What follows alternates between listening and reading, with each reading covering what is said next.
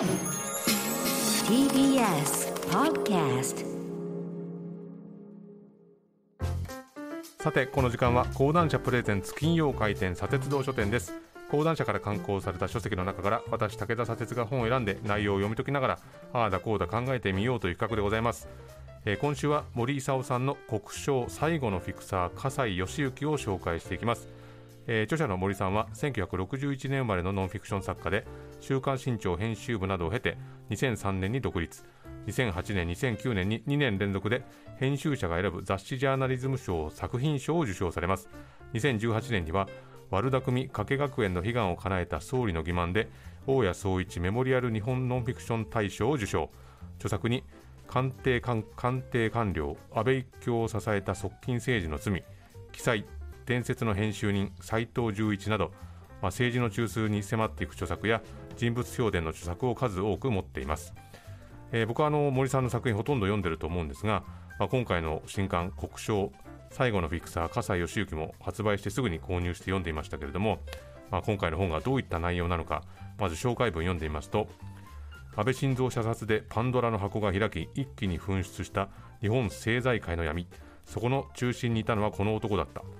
JR 東海に君臨し続けたアンタッチャブルの男に初めて迫る。禁断の角丸取り込みで地味猛量の労働組合を屈服させ30年以上にわたり JR 東海に君臨。政官会の人事を自在に操り安倍晋三最大の貢献人となった。国を憂い国を導くその一方で国益をビジネスに結びつける国章と呼ぶべきフィクサーだった。国鉄解体という戦後最大の難事に身を捧げた革命の闘士は怪物的黒幕へといかにして変貌したのか。まあこの紹介文だけでもこの本のハイカロリーっぷりが伝わると思いますが、えーこの本を開くとまずですね、えー笠井義行政官財界人脈図というのが見開きで載ってましてそのカテゴリーとして登場するのが、えー財界 NHK 国鉄 JR 政界、えー官邸閣僚霞が関日本会議と、まあ、いかにこう日本っていう国を動かすど真ん中に入り込んできたのかっていうのが、まあ、これだけでも分かりますが、えー国章国に商売の章、まあ、まさに国で商売した男がですね本書の主人公である笠井義行でした、まあ、以降以降ですね基本継承略できますけど、えー笠井がどういう人物だったかを紹介すると1963年に当時の日本国有鉄道に入り後に JR 西日本の会長を務める井出正孝 JR 東日本の会長となった松田正武とともに国鉄民営化をめぐる改革3人組の一人と言われます。1995年には JR 東海の社長に昇格し97年には株式上場実現。2003年の東海道新幹線品川駅の開業を区切りにして、えー2004年に会長に退き2014年に、えー名誉会長ということになります。その後も影響力を持ち続けて新幹線の技術を海外に売り込み続けそして政治家との接点も多く政治の世界では国家公安委員会の委員や教育再生会議の有識者メンバーを務めて、えー美しい日本の憲法を作る国民の会の代表発起人にもなりますで安倍晋三元首相とのつながりが深くて、えー本書でも語られてますけれども第二次安倍政権の発足に合わせて、えー安倍側近として警察庁出身の杉田和弘経産省出身の今井隆也を送り込んだのがこの葛西だとで彼は安倍政権時代には安倍首相から、まあ、内閣の主要閣僚や官僚人事の相談を受けていたというふうに書いてあります。まあ、美しく強い国づくりっていう、まあ、抽象的でスケールの大きな言葉を安倍政権下でよく聞きましたけれどもそのスローガンに共鳴していたのが、まあ、安倍元首相と葛西だったということなんですね。で先ほどあの紹介文に国鉄解体という戦後最大の難事に身を捧げた革命の闘士は改革の闘士は怪物的黒幕へといかにして変貌したのかというふうにありましたけれども、まあ、国鉄改革とは何だったのか、まあ、国鉄分割民営化とは一体何だったのか、まあ、この本の前半のテーマにもなってくるんですけれども、まあ、自民党運輸族の議員として国鉄改革に関わった川崎二郎という人に取材したコメントを紹介しますと、えーつまるところ国鉄の最大問題は何だったかというと抱えた借金とストライキであるわけです。この2つを解決するためには民営化と地域分割が必要だった。仮に今の JR が分割されずに一つのままだったとしたら JR 労組が未だ権力を持っているでしょう分割されたからこそ権力を保てなくなった、まあ、労働組合の力を弱体化させるために、まあ、葛西があらゆる手を使っていくと、まあ、そのために、まあ、角丸と呼ばれる組織の、まあ、創設時の副議長であって、えー極左運動を率いていたそして国鉄動力者労働組合の委員長であった松崎明という人と手を組んで、えー、国鉄労働組合通称国労をですね潰しにかかったと。で国労から、まあ、日本の労働組合のイニシアチブを奪おうとしたというんですね。この国鉄改革の大きな流れ、まあ、地域分割と国労潰しのために、まあ、過激とされた組織と手を組むっていう、まあ、一連のプロセスが事細かに書かれていて、まあ、その経緯に並べると本当にこう登場人物の多さとですね起きた出来事の強烈さに圧倒されるんですが、まあ、労働者の不平不満を潰しながらそれが大きな動きにならないように力でねじ伏せていくとこの、まあ、暗闘がですね明らかになっていくんですね。まあ、結果この国鉄民営化っていう戦後最大の産業革命を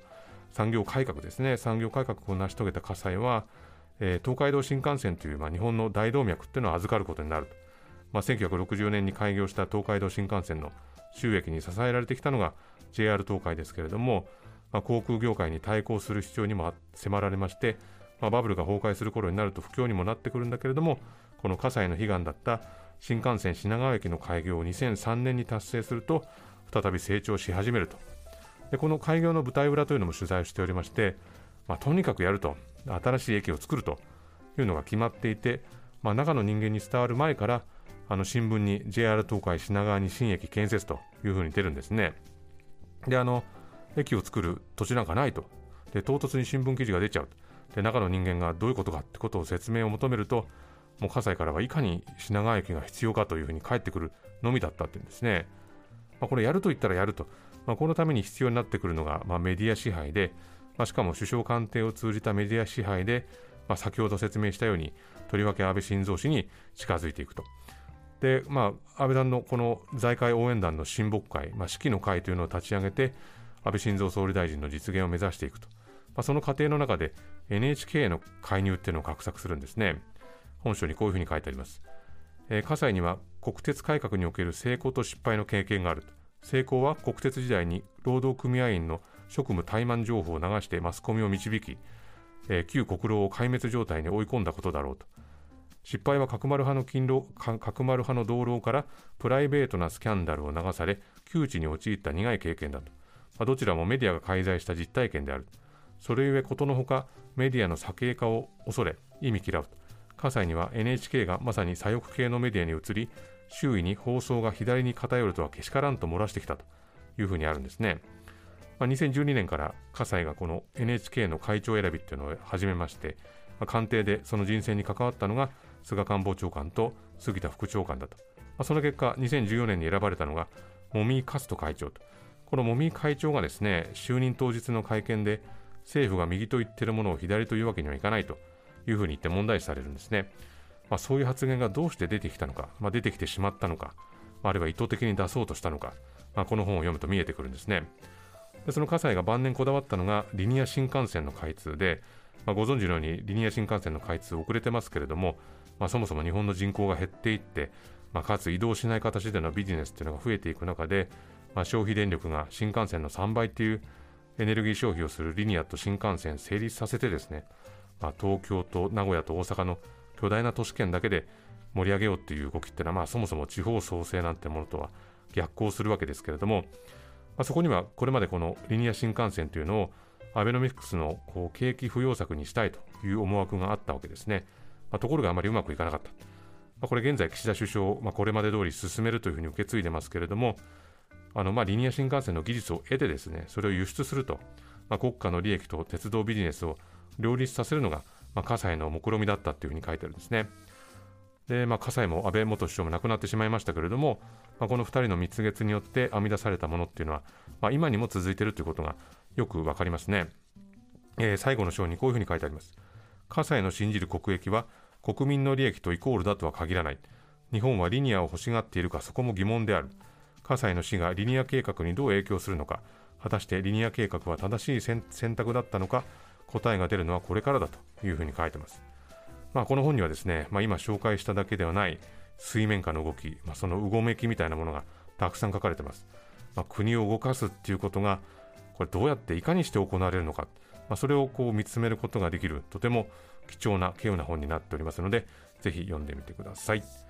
えー、今週はこの辺りでございます。このコーナーはポッドキャストでも配信しております。そちらもチェックしてみてください。以上金曜回転砂鉄道書店でした。